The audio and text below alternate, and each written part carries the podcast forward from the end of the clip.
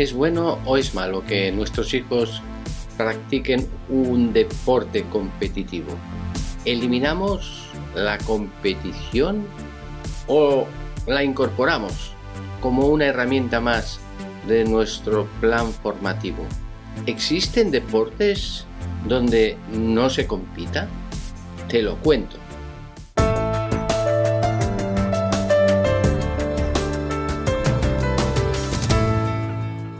Se ha llegado a decir que hemos de tener mucho cuidado con la competición dentro del deporte. Eh, los niños cuando compiten se dan cuenta de que unos son mejores que otros. Y esto puede llevarles un poquito a estresarse o a desanimarse. Y es por eso por lo que muchos educadores están un poco en contra de eh, incorporar la competición dentro de lo que es el deporte formativo. En mi opinión personal, después de muchos años de comprobar cómo funciona el deporte formativo, no tengo ninguna duda en apoyar el deporte competitivo bien enfocado porque es ahí donde se manifiesta más esa ilusión, esa actitud, esa motivación. Es lo máximo para ellos. ¿Y es eso lo que tú quieres eliminar? Simplemente porque quizá hay algunos chicos o muchos que no llegan a esos objetivos. Pienso que podemos solucionarlo, podemos darle la vuelta. ¿Existe un deporte sin competición? Pues sí, existe. Es un deporte sin competición aparentemente pero que poco a poco se va transformando en un deporte competitivo. Vamos a poner el caso del deporte más universal, que es caminar. Cuando tú caminas y vas paseando por la calle, no estás haciendo un deporte competitivo, sin embargo, sí que haces un ejercicio. Pero fíjate bien, el día siguiente estarás ya calculando si puedes llegar a una distancia mayor o si puedes recorrer el mismo circuito que hiciste ayer, pero en menos tiempo. Estás compitiendo, ya estás eh, compitiendo contigo mismo, pero aún más. Si este circuito con las nuevas tecnologías esto es posible, lo marcas y se lo enseñas a tus amigos, quizá esos amigos querrán competir contigo para que eh, superar tu, tu recorrido en distancia, en tiempo, incluso esos aparatos que puedes llevar en el teléfono mismo, te están marcando algo tan sencillo como que tú estás dando tantos pasos en este día. Y ya el, aparato te está retando para ver si tú puedes dar más pasos al día siguiente. Tú mismo ya irás cogiendo el hábito de consultar tu teléfono para ver si el número de pasos ha aumentado. Incluso el teléfono te irá diciendo cosas como Enhorabuena, has superado tu récord. En definitiva, cualquier deporte como podéis comprobar, es competitivo. Pero, ¿cuál es la clave de todo? Pues la clave, y ahora estamos en el momento eh, importante del, del vídeo, es más que nada el enfoque que nosotros le podemos dar a esta competición. Eh, el problema no está en, en que el deporte sea competitivo o no, sino que la clave está en el enfoque, en cómo enfocamos ese deporte. Ahí intervienen tanto los entrenadores como los padres, como el entorno también que hay alrededor del, jugador que está compitiendo. Por lo tanto, si conseguimos que ese enfoque sea correcto, estaremos consiguiendo que la competición sea formativa. Y ahora quizá tú me puedes preguntar, dame argumentos para demostrar que el deporte competitivo es muy interesante, es, es adecuado. Yo te voy a dar simplemente tres o cuatro argumentos para que tú tenga, lo tengas más claro. El primero es evidente, el que nosotros comprobamos en el día a día, cuando un niño está jugando, compite, está compitiendo y esa competición le hace divertirse. Si no hubiese competición, aquel juego, aquel deporte no sería tan atractivo, no sería tan divertido. Por eso insistimos tanto en que la competición bien llevada hace que sea más atractivo para el jugador eh, ese deporte que practica. Cuando nuestro hijo participa en una actividad deportiva donde no hay competición, pues lo vemos también divertirse, pero en cuanto tú le pones la motivación de la competición, vemos como hay un salto, un, abismo ¿no? muy grande eh, en, la actitud de, nuestro hijo. el segundo punto es bastante atractivo también. Porque mm, normalmente cuando un niño practica un deporte, pues lo hace a su ritmo, con, ilusión, con ganas, pero cuando se incluye la competición dentro de lo que es el deporte, eh, de repente aparecen en el mundo del jugador una necesidad muy grande de esforzarse, de intentar hacer aquello que normalmente hace, pero hacerlo al máximo, con una intensidad al límite de sus posibilidades. ¿Por qué?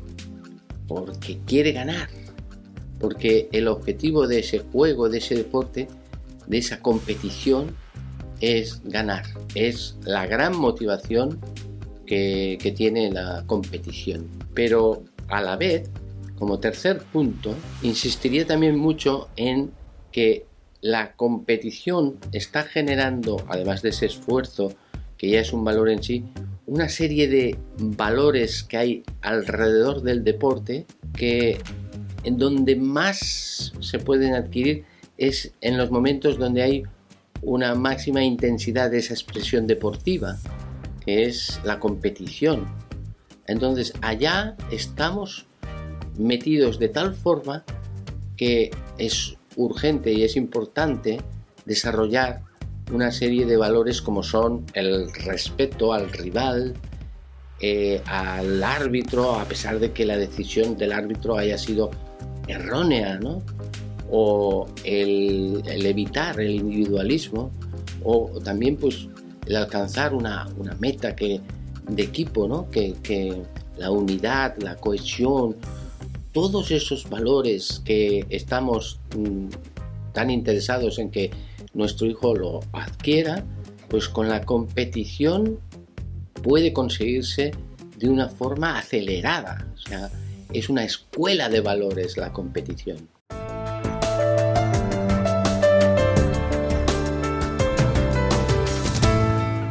Para entender todo esto mejor, es importante tener claro que hay como dos tipos de competición. La competición que es nociva y la competición formativa. Por un lado, la competición nociva lo que exige o lo que lleva en sí es un gran estrés, porque como el deporte competitivo nocivo lo que busca simplemente es ganar a toda costa. No importan los medios. Lo importante es la victoria. Y nos tenemos que olvidar de todo lo demás. Claro, eso a un niño le genera mucha ansiedad porque el entrenador le dice, hoy tenemos que ganar como sea. El padre le dice en casa, bueno, hoy nos la jugamos. Eh, sus compañeros también se les ven nerviosos. Todo el mundo, todo su entorno está generando unas expectativas de victoria que quizá eh, eso hace que el niño, muchos de los niños, no lo aguanten y eh, tengan muchísima ansiedad. Y con la ansiedad, con el estrés, lo que hacen los niños es quedarse bloqueados, con lo que la competición enfocada de esta forma no tiene ningún tipo de interés. También, mm, lógicamente, como lo único que importa es ganar, si no ganas, ¿qué pasa? Pues en este tipo de competición nociva es un fracaso. Y claro, eh, eso hace que baje mucho la autoestima. No se considera algo normal eh, la derrota, sino algo muy grave. Un auténtico fracaso. Tú, si pierdes como has perdido, eres un fracasado. Además, aumenta muchísimo la agresividad, porque todo vale. Los gritos, las broncas, las trampas, la violencia, todo es válido por aquel fin que es la victoria. Hemos visto ya en los campos de fútbol esa gran violencia que se está extremando y cada vez más dentro de una sociedad también violenta, ¿no? Por último, podríamos destacar otras cosas, pero es importante darse cuenta que el niño, cuando está tan ansioso, cuando se bloquea, cuando además es tan agresivo, no es lo que él buscaba. Él quería jugar, quería divertirse. Son muchos, pero muchos los niños que abandonan el deporte de competición por no saberlo enfocar adecuadamente. Por otro lado, tenemos la competición formativa, que es todo lo contrario.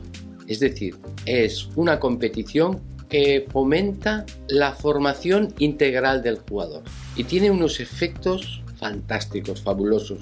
Soy un gran defensor de la competición, de la competición formativa. Los niños en, en esa competición se dan cuenta que no pueden ser individualistas porque es un deporte de equipo o porque tienen que jugar en grupo, porque saben que, la unión hace la fuerza y eh, dejan su individualismo aparcado y eh, juegan mucho más en equipo. Por lo tanto, un equipo que, está unido, que está cuestionado, lógicamente tiene muchísimas más eh, posibilidades de, de rendir a un nivel mucho más alto. En esta competición formativa es muy fácil que aparezca pues manifestaciones de, respeto a los propios compañeros, al árbitro, a lo que indica el entrenador. Se genera como un ambiente muy bueno dentro del equipo y eso es fantástico porque ayuda también a estar mm, como más unidos, más fuertes. En la competición formativa es muchísimo más fácil que el jugador acepte las derrotas no como un fracaso, como hemos dicho antes, sino más bien como una oportunidad para poder mejorar siempre que sea capaz y sea lo suficientemente humilde para aceptar los errores que he tenido y luego poner esfuerzo para eh, mejorarlos poco a poco. Claro, esto tiene unas consecuencias extraordinarias porque hace que el jugador vaya mejorando muchísimo a lo largo de la competición. O sea que la competición le hace ser mejor. Otro efecto es que el jugador está constantemente estimulado para esforzarse, para poner sacrificio, porque está motivado, porque se lo pasa bien, porque se da cuenta que vale la pena competir, porque eh, se siente como muy arropado, muy apoyado, porque va consiguiendo objetivos a corto plazo que le dan muchísima ilusión. El jugador que compite con la idea de aprender, pues está también mucho más preparado para aprender a ganar y también aprender a perder. Aprender a ganar en el sentido de que aunque has ganado, no todo lo has hecho bien y puedes mejorar en muchas cosas. Y aprender a perder porque eso no es un fracaso, sino esa oportunidad para seguir luchando, para seguir mejorando. Y por lo tanto, como, como último resultado de este enfoque formativo de la competición, es eh, el que disfruta, disfruta jugando, se lo pasa muy bien, está esperando el momento de la competición porque se lo pasa muy bien, porque disfruta.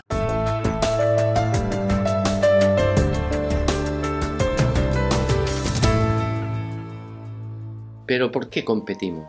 Personalmente creo que hay varias razones, ¿no? Pero una de ellas es que cuando competimos se produce en el jugador, en el equipo, una mejora integral sorprendente. Pero no me refiero solamente a una mejora en las cualidades físicas, técnicas, tácticas. No, una mejora también en, en su aspecto personal. El deportista como persona está desarrollando unas cualidades que le da la propia competición como son la valentía, el esfuerzo, el respeto, el compañerismo, la generosidad. Todo esto se adquiere compitiendo. Vale la pena, ¿no? Entonces, si esto te lo da la competición, pero hay más. Pienso que la vida es una competición y el que vuestro hijo compita, sufra, lo pase mal, tenga unos retos que asumir, y unas responsabilidades, eso le está preparando para la vida. Porque la vida es un caerse y levantarse con esfuerzo, con ilusión, con optimismo. Y todo esto se adquiere en la competición. Además, es el examen de lo que sabemos. O sea que de alguna forma tú has entrenado muy bien, practicas muchísimo, el entrenador siempre te felicita, muy bien, entrena, entrena, entrena, entrena, pero hasta que tú no lo hagas o lo pongas en práctica en un partido, no lo sabes, porque una cosa es entrenar y otra cosa es jugar en la situación ya real de lo que es un partido de fútbol. Por lo tanto, es importante que este partido, esta competición, nos sirva para analizar cómo hemos jugado y si hemos ganado, analizar o evaluar qué aspectos de esa victoria eh, no está todavía bien depurada. Si hemos perdido, por qué hemos perdido, cuáles son mis carencias, qué cosas tengo que mejorar. ¿Veis? La competición es la mejor forma de medir nuestro aprendizaje. Lo veo esencial. Si una persona realmente quiere aprender, debe competir, pero bajo estos baremos que acabamos de enumerar. Son principios fundamentales, porque puedes competir y no plantearte nada y por lo tanto no aprender. Y entonces esa competición, lógicamente, no te va a servir.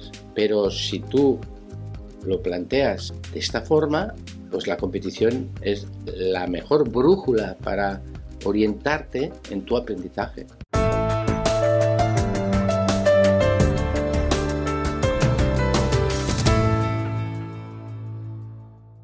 Siempre he dicho que la competición, para que sea formativa, debe tener un elemento esencial que es que el entrenador realmente quiera aplicar una competición formativa, porque muchas veces lo que ocurre es que la corriente nos tira hacia la competición no formativa, la nociva. Y eso puede hacer mucho daño a nuestros jugadores.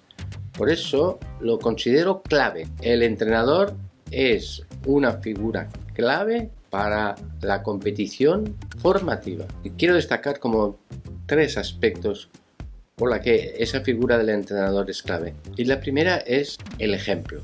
Porque los jugadores enseguida se dan cuenta de la actitud y del compromiso de este entrenador. Y eso es lo que ellos van a imitar. Un entrenador que busca la competición formativa debe ser un ejemplo, un ejemplo para sus jugadores, porque ellos enseguida detectan en su entrenador esa actitud, ese compromiso y de alguna forma eso les arrastra para competir mejor, para competir con las mismas actitudes que el entrenador. También es clave por sus consejos. Un entrenador tiene que eh, estar constantemente pendiente de orientar a sus jugadores. Lo hace con sus consejos. Estos consejos son necesarios en muchos momentos. Y en la competición hay muchísimos momentos para que el entrenador pueda ayudar con sus consejos. Especialmente yo destacaría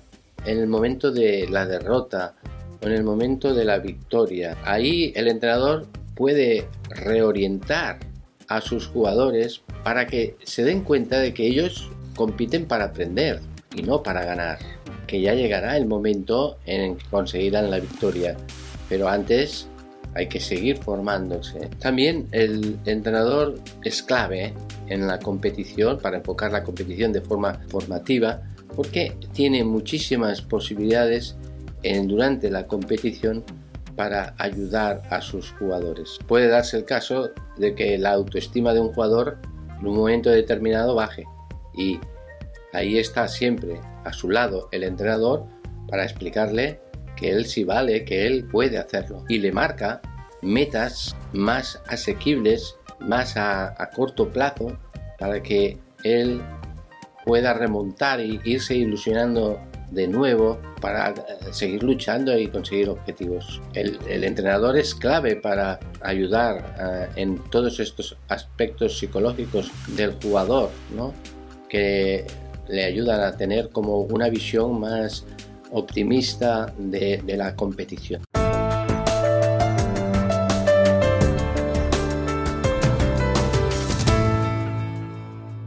Bueno, si antes habíamos dicho que la competición es parte importante del deporte y que pensamos que efectivamente tiene que estar dentro de lo que es eh, el deporte, el deporte formativo, yo añadiría algo más y es que la competición es fundamental para el aprendizaje en el deporte, es la excelencia del deporte.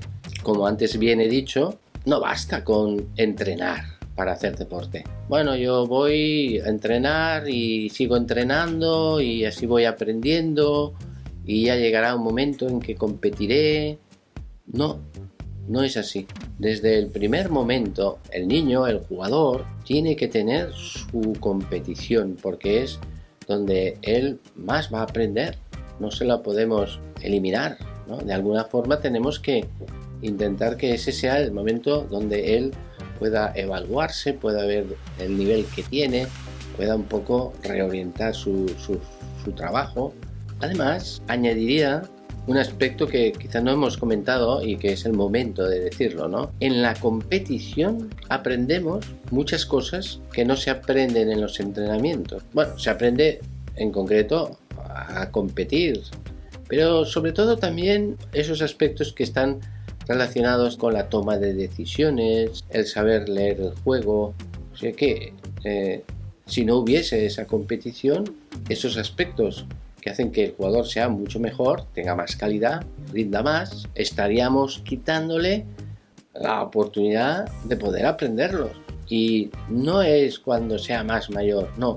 Desde el principio, desde el principio, cuando ya empieza a entrenar, el, niño ya tiene que tener su competición adaptada a la edad, pero debe de tenerla, porque es como va a disfrutar y como va a aprender también a, ser competitivo de forma formativa.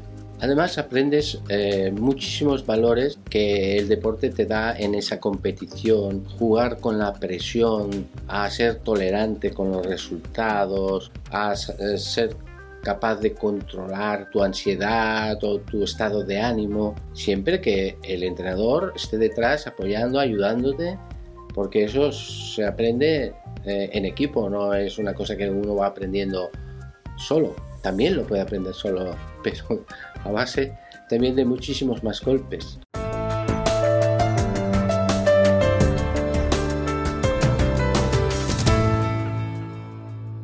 Y entramos eh, dentro de un capítulo que quizá nos estamos desviando un poco de lo que es la competición, pero es tan importante hablar de motivación. Hemos dicho que la competición es motivadora. Por lo tanto, profundizar un poquito más en cómo mejorar esa motivación para que la competición mejore también, pienso que puede ser de muchísima utilidad. Por eso voy a darte algunos puntos como entrenador para que tú los pienses y veas si puedes mejorarlos y así mejorará también la competencia de tus jugadores. El primer punto sería evitar la motivación punitiva.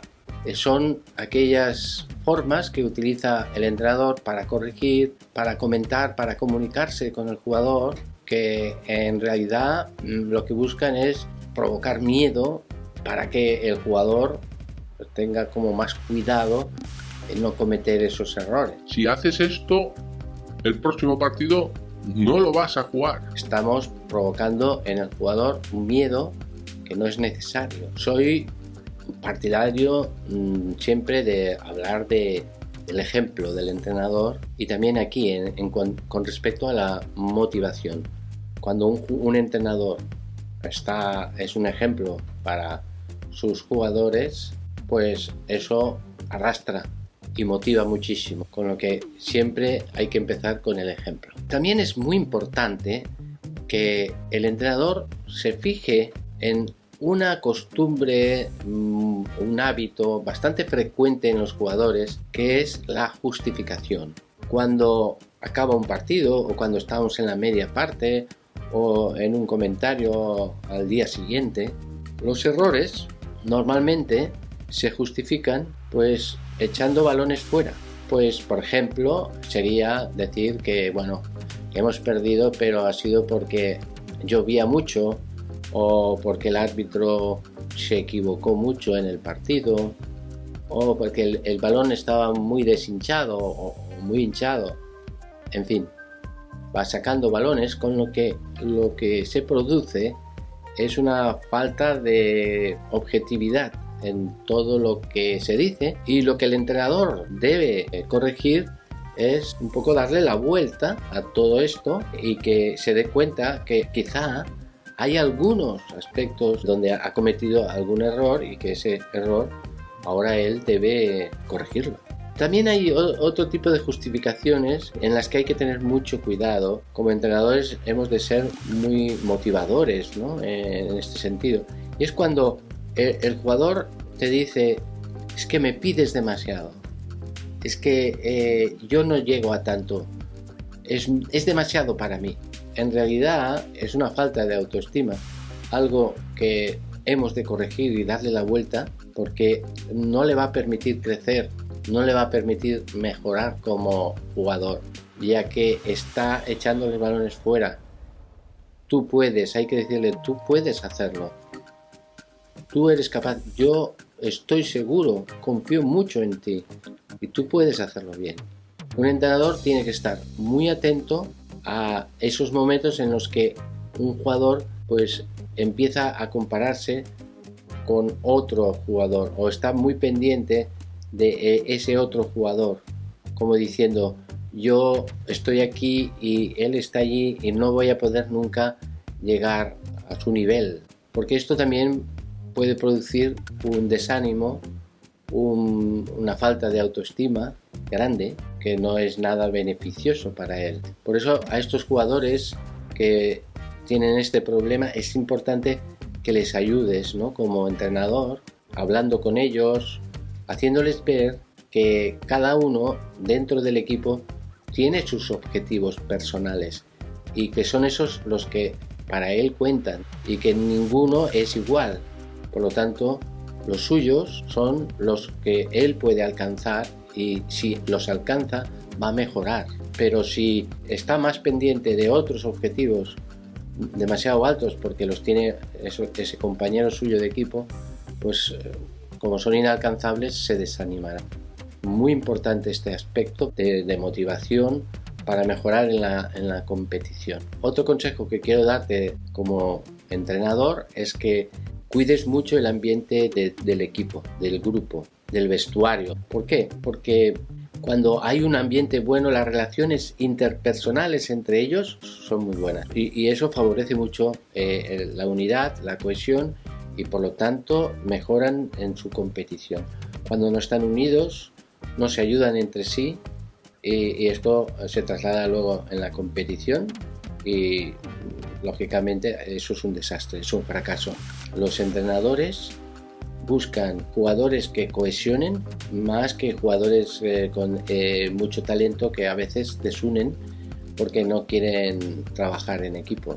Y por último, quería aconsejarte algo también que va a ayudar mucho a mejorar la motivación en la competición. Y es algo que en el fútbol, no sé por qué, no eh, se da con mucha frecuencia. Y es una herramienta súper interesante que, que está ahí y que te la ofrezco porque mi experiencia en este aspecto ha sido extraordinaria. Eh, consiste en lo siguiente, tener entrevistas personales con los jugadores. No hace falta que sea con una frecuencia muy grande, pero tenerlas. Tener pequeñas charlas con cada uno de los jugadores, con los que más lo necesitan, con los que menos lo necesitan, con todos. Eso motiva muchísimo al jugador porque hay como un pensamiento como diciendo, me está dedicando tiempo a mí, a mí personalmente, no a otro, no en general, no, a mí. Tiene tiempo para mí, le intereso, cuenta conmigo. Y después que en esas charlas personales, pues seas capaz de detectar o de, al final de describir entre, entre ambos, porque él te va a ayudar mucho en esto, a ver cuáles son sus puntos fuertes y los puntos débiles, ¿no? Y a partir de esa conversación, marcarle objetivos de mejora en esos puntos débiles, pero alcanzables, asumibles, aunque ambiciosos, porque eso le va a motivar muchísimo a seguir luchando, a seguir entrenando con, con ilusión, porque tiene claro qué es lo que el entrenador quiere de él y por lo tanto es una motivación fortísima para la competición y para el individuo.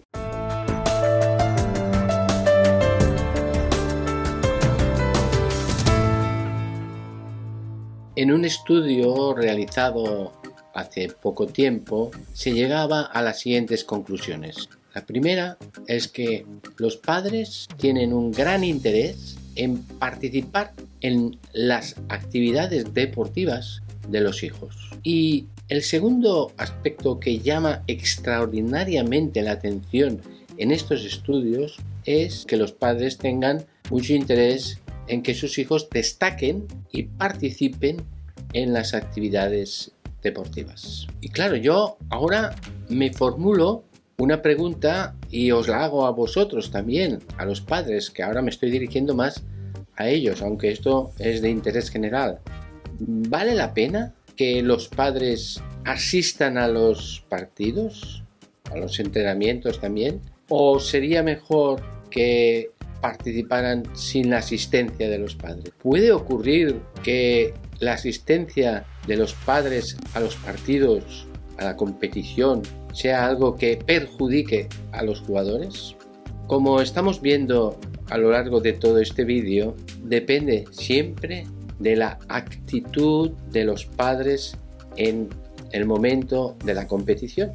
Es decir, que si su actitud es correcta y positiva, de apoyo, de ánimo, etc., esa asistencia va a ser aconsejable y, positiva para el niño, ¿no? Y no va a perjudicarle. Sin embargo, hemos podido comprobar a lo largo de todos estos años la asistencia de los padres en los campos de fútbol está estropeando el rendimiento y la felicidad del jugador porque no tienen la actitud adecuada para que aquello sea algo aconsejable. Se dan casos de todo tipo. Hay que reconocer que ves padres que llegan al campo, dejan a su hijo y ellos pues se dedican a leer un libro, a, fin, a esperar a que, a que acabe la participación de su hijo ¿no? en, dicho entrenamiento o en el partido. Esta es una de las posturas que se pueden contemplar. Sin embargo, otras muy diferentes y totalmente opuestas, ¿no?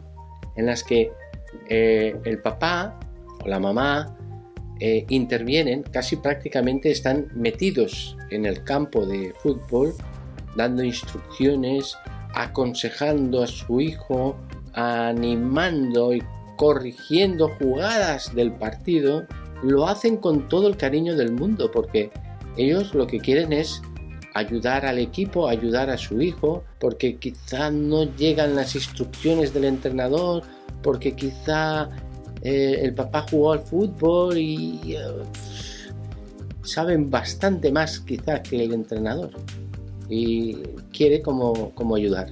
Sin embargo, está consiguiendo todo lo contrario. Por lo tanto, si los padres son capaces de seguir una serie de pautas que favorezcan el deporte de su hijo, entonces eh, la asistencia de los padres va a ser muy positiva.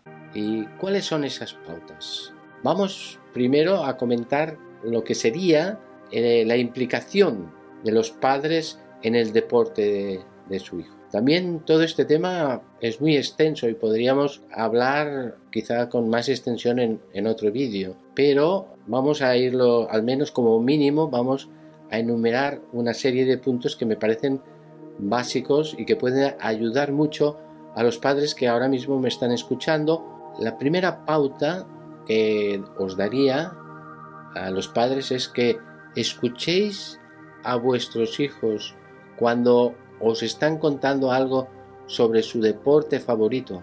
No hace falta eh, que le tiréis de la lengua. Simplemente que cuando él tenga ganas de contaros algo, pues que le podáis escuchar, porque él lo agradece, porque de, alguna forma se siente motivado, porque su papá, su mamá valoran lo que él está haciendo. Esto parece una tontería, pero es muy importante. El segundo aspecto es preguntar al hijo sobre aquellos temas que queramos que él reflexione para corregirlas. Quizás son aspectos que a lo mejor pensáis que, debería mejorar, pero en lugar de imponérselo y de, decirle esto lo tienes que hacer así tal, pues hacerle como una pregunta, una reflexión para que él piense y que pueda tomar alguna decisión de cambio, de mejora, eh, gracias a esas sugerencias veladas en forma de pregunta que le formulamos. Pues hay que tener cuidado, ¿no? También de de no emocionarse demasiado. No es bueno emocionarse excesivamente con ese deporte porque parece como que le demos excesiva importancia y hay que ponerlo en su, en su lugar. ¿no? Hay otros temas también importantes que tienen que salir en la conversación. Incentivar el esfuerzo que vuestro hijo realiza en la práctica deportiva. Y además ser muy optimista en los pequeños avances que él va realizando. Esta postura es importante porque el optimismo, exaltar el esfuerzo, demuestra que de alguna forma valoráis estos aspectos y que los resultados, a lo mejor que pueden ser negativos, no tienen tanta importancia para vosotros. Lo importante en vuestro hijo en estos momentos es que se esfuerza y que además está aprendiendo, está mejorando. Esa sensación tan agradable para un hijo, pues le da muchísima seguridad. No exigirle nunca resultados deportivos. Oye, ¿cómo, cómo ha quedado el partido? ¿Habéis ganado? ¿Cuántos goles has metido? Todo esto son resultados. Entonces, no interesa. No interesa porque mm, nuestro objetivo tiene que ser que disfrute eh, jugando, que aprenda jugando y no, no la victoria.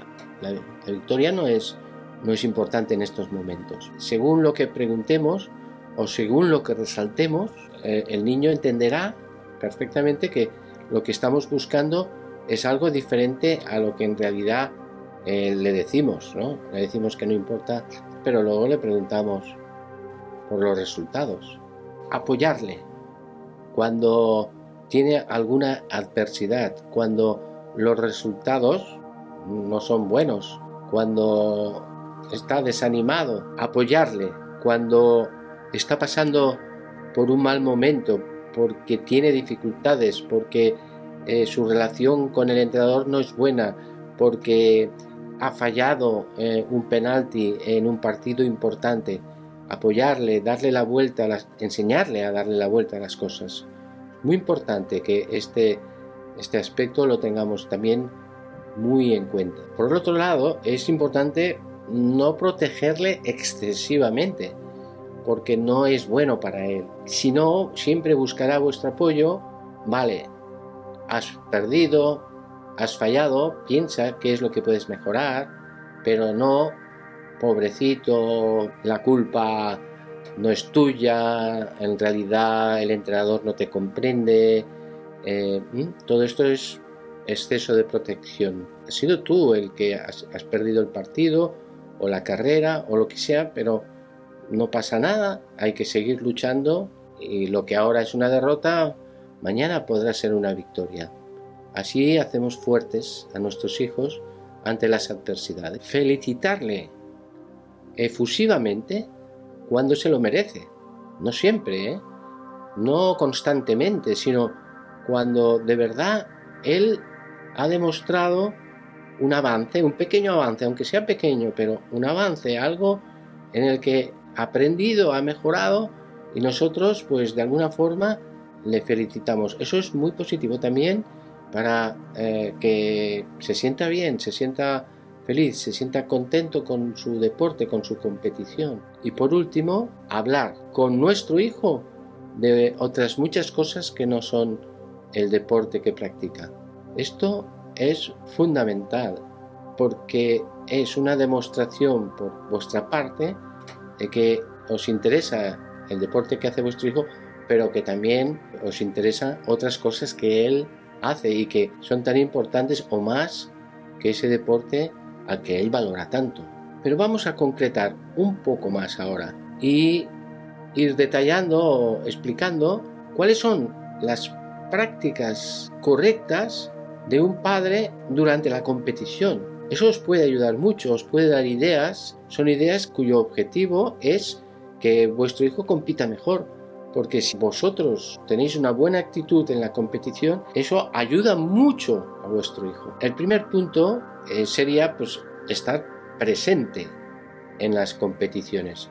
Eso a vuestro hijo le va muy bien, porque se siente arropado, se siente acompañado, se siente valorado. Y eso influye mucho en el rendimiento de vuestro hijo. Es muy importante que vuestro hijo se dé cuenta de que vosotros hacéis un gran esfuerzo por respetar las reglas del deporte que está practicando. Porque el ejemplo que vosotros le podéis dar respetando esas reglas es mucho más efectivo que cualquier charla sobre respeto que luego en casa podáis proporcionarle. Que él pueda apreciar también esa buena relación que hay entre los papás del, equipo. O sea, que os lleváis bien con todos, que hay un buen compañerismo, hay un buen ambiente y, hace que el, grupo se sienta bien. De esta forma, también vuestro hijo entenderá que se tiene que llevar bien con sus compañeros porque lo ha visto en sus padres. Intentad siempre resaltar el placer de hacer deporte, el de pasarlo bien con el deporte que ejercita. En la competición de vuestro hijo siempre es muy importante y bueno resaltar aquellos aspectos que no tienen nada que ver con los resultados, sino con la actitud personal de vuestro hijo, que ha estado muy activo, que ha puesto mucho esfuerzo en todo momento, que eh, a pesar del cansancio que lleva encima, pues ha, ha conseguido superarse, que tras eh, el gol en contra ha sido el que ha dado ánimos para sacar el equipo adelante. Esta visión del deporte es la que necesita vuestro hijo en el momento de competir. Un pequeño detalle en la competición es no felicitar solo las buenas jugadas que realiza vuestro equipo o vuestro hijo, sino también las del equipo contrario. Eso da una visión mucho más abierta de lo que es el deporte en sí. Tener siempre muy presente que el deporte es completamente compatible con los estudios y esto se tiene que demostrar con hechos fehacientes. No podemos priorizar el deporte sobre el estudio. No podemos tener más interés en saber cómo le ha ido el deporte y desconocer cómo le está yendo el estudio. No podemos detectar problemas solo en el deporte, sino que también tenemos que detectar qué problemas tiene en sus estudios. No podemos asistir a todos los partidos de nuestro hijo y no tener ningún conocimiento de las opiniones de los profesores del colegio. Estar siempre dispuesto a colaborar en las actividades que organiza el club, a apoyarles en los problemas que puedan surgir en el entorno.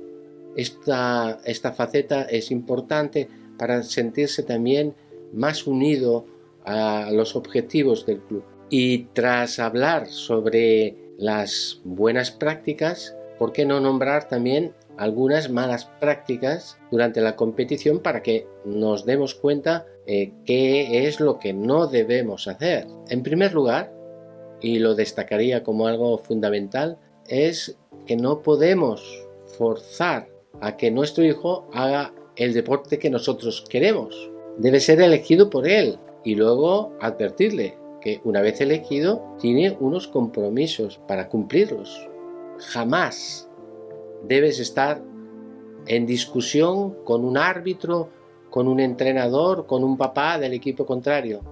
Esto hace mucho daño a la competición. Evita comentarios que dejen mal al entrenador, al árbitro, a los compañeros del equipo, incluso a los jugadores del equipo contrario. Jamás interfieras en el trabajo del entrenador. Hemos dicho que esto es algo que por desgracia, cuando nos metemos demasiado en el partido, pues estamos intentando, queriendo ayudar al entrenador, dando consejos a los jugadores que están más cercanos a las gradas. Corre para adelante, desmárcate, más rápido, vuelve a defender y todo eso es una interferencia al trabajo del entrenador. Es una falta de respeto muy grande a un profesional que dedica su tiempo a la formación de vuestro hijo.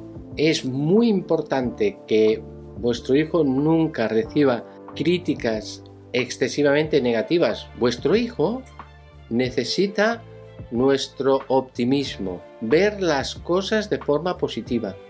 Es verdad que se ha equivocado en muchas de las actuaciones del, partido, pero estoy seguro que ha hecho cosas muy bien. Pues este es el momento de aprovecharlo para resaltarlo, resaltar lo positivo y evitar lo negativo. Vuestro hijo no va a ser futbolista profesional, por lo tanto, no es cuestión tampoco de dejárselo así de claro, pero no crearle expectativas que no le, no le van a ir nada bien, como que tú eres muy bueno, que tú vas a llegar, que eres el mejor del equipo. Estas cosas, eh, aunque sean verdad, pueden hacerle muchísimo daño, porque lo que más necesita un futbolista es la humildad y todo lo que sea el engreimiento, pues no es bueno para él. Además, estamos creando unas expectativas que no son reales, son subjetivas, porque tú como padre tienes una visión excesivamente positiva de vuestro hijo. Es frecuente que los padres utilicen el deporte para castigar a su hijo cuando las notas no van bien. Esto no debe permitirse porque el deporte es el deporte y los estudios son los estudios. Si hemos dicho durante tanto tiempo, que el deporte tiene tantas cosas positivas, que enriquece tanto la personalidad del jugador. ¿Cómo es que ahora lo que hacemos es impedir que siga formándose, impedir que siga aprendiendo? Hemos de enfocar el castigo sobre algún aspecto del estudio relacionado con ese error que ha podido tener. Es decir, si ha dedicado poco tiempo a estudiar, pues bueno, será porque se distrae con su móvil o con su ordenador. Entonces será bueno eliminar esas causas que, y que, le satisfacen tanto como es el ordenador o el móvil para que eh, pueda tener más tiempo para estudiar. De todos modos, ahora hablar del castigo sería desviarnos mucho del tema, porque efectivamente más que castigar, lo que necesitan vuestros hijos es el compromiso, el ser capaz de querer, querer estudiar y, o sea, ilusionarles con la importancia que tiene el estudio. Cuando conseguimos eso ya no necesitamos castigar. En cambio, si el estudio es algo obligatorio, algo que, tiene que entrar pero que no le entra, entonces eh, siempre estaremos luchando con nuestro hijo en este tema. Cuando vuestro hijo está compitiendo y gana, hemos de saber también controlar nuestra actitud. No puede ser este entusiasmo tan especial que se ven en los campos de fútbol, ¿no? Bueno, ha ganado, mi hijo ha ganado un partido, ha ganado un campeonato, bueno, pongámonos todos en nuestro sitio, ¿no? Y pensemos que tampoco es ni la Copa del Mundo ni nada por el estilo. Por lo tanto, sepamos controlar nuestro entusiasmo, nuestra nuestra alegría, porque ya hemos comentado que un excesivo entusiasmo puede causar en nuestro hijo una incongruencia, porque normalmente cuando nuestro hijo saca y trae buenas notas del colegio, no damos botes de alegría. Sin embargo, cuando estamos en un partido de fútbol, pues a veces parece que incluso hacemos un poco el ridículo. Y por último está el ensalzar más los resultados que el esfuerzo que ha realizado el equipo el jugador o vuestro hijo. Eso ya lo hemos comentado, pero mm, es interesante tenerlo también en cuenta a la hora de la competición. Es decir, saber explicarle a vuestro hijo, muy bien, te has esforzado, con eso ya me vale, no importa tanto los resultados. Así estás ayudando muchísimo a tu hijo a competir mejor. Será una competición formativa ¿Veis cómo los padres también tenéis una misión importante en la competición de vuestro hijo? Si somos capaces de enfocarlo correctamente. La competición también tiene mucho que ver con los estamentos deportivos que organizan todas estas competiciones. Es muy importante eh, que hablemos de este tema también. Para eso voy a contaros un caso real. Es un mensaje que recibí hace un tiempo de un padre que me explicaba lo siguiente. Mi hijo tiene 8 años. Es su primer año como Benjamín y está con niños distintos a los del año pasado, donde era titular y jugaba todos los partidos. Este año, el primer partido, a pesar de haber ido a todos los entrenamientos, no fue convocado, mientras que niños que habían faltado, sí. Hablé con el entrenador y me comentó que el próximo lo convocaba, que no me preocupara. Y así ha sido. Pero ha estado todo el tiempo en el banquillo, excepto los últimos cinco minutos. ¿Qué hago? ¿Cambio al niño de equipo o lo dejo que acepte que no va a jugar? A los estamentos del fútbol quiero proponerles este primer punto.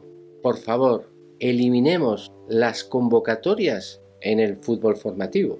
Y a este padre le respondo diciendo, ¿cómo es posible que todavía haya clubs donde se dice que se forma al jugador que esté utilizando la convocatoria, una convocatoria en la que hace que niños no puedan jugar su partido de fin de semana, que es lo que más ilusión les hace. No puede ser, no entiendo que existan clubes que defiendan esta postura.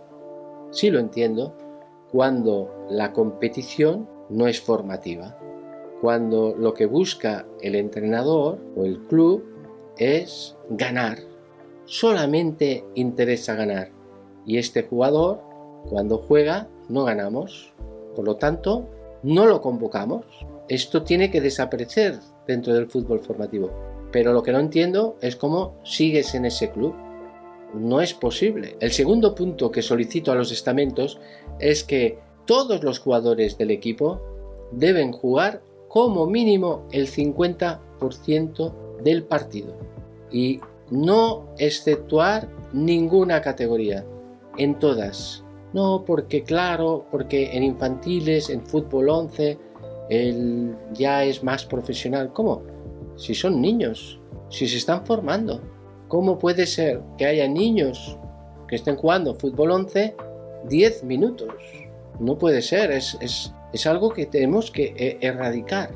El niño viene al equipo a disfrutar del partido y si no sirve, pues no sé qué hace ahí. Esta petición de jugar el 50% favorece mucho la participación de todos los jugadores, porque es verdad que hay jugadores que ahora están aquí y que se merecerían a lo mejor, si buscáramos solo resultados, pues jugar muy poco tiempo, pero si practican, practican, practican y cada vez juegan más, pues al final puede ser que estén más arriba que otros que a lo mejor nos deslumbran en cada partido.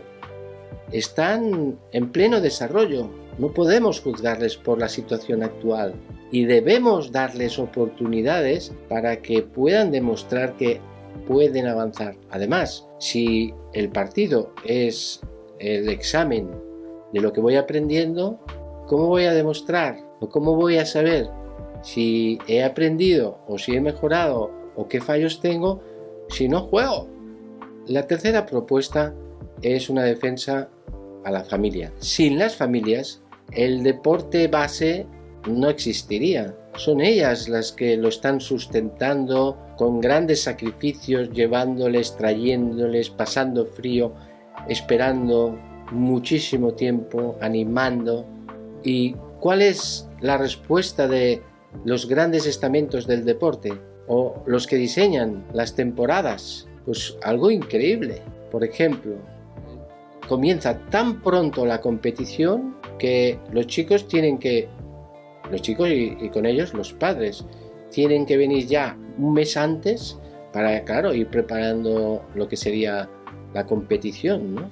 Y eso exige un recorte normalmente de las vacaciones de los padres. Es más, este año ha coincidido que el Día de Reyes, por poner un ejemplo, ¿eh? ha coincidido que el Día de Reyes era jueves y la federación ha colocado partido el sábado. O sea, que los chicos no han tenido tiempo ni posibilidad de entrenar antes de la competición o los clubes muy competitivos han llamado a los chicos para que hagan sus entrenamientos durante la semana a pesar de que son días festivos donde cuando los padres lo que suelen hacer es desplazarse, ir a ver a la familia, porque la familia es muy grande, los abuelos, muchas veces los abuelos viven en otra ciudad, etc. Estamos a favor de estas familias que están fomentando el deporte o estamos limitando sus posibilidades? Porque al final parece que esto es un poco incongruente.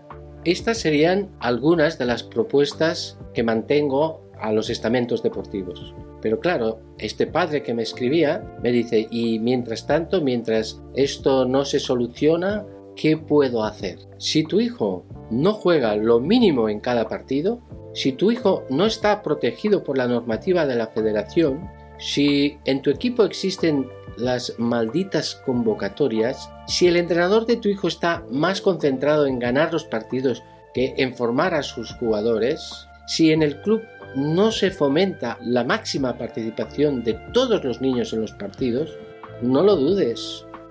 Deja este equipo. Haz un buen estudio de mercado.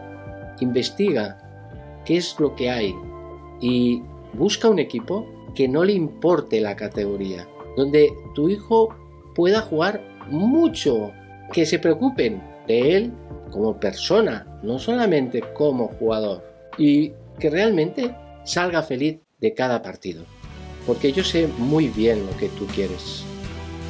Lo que tú deseas es un hijo feliz practicando un deporte competitivo.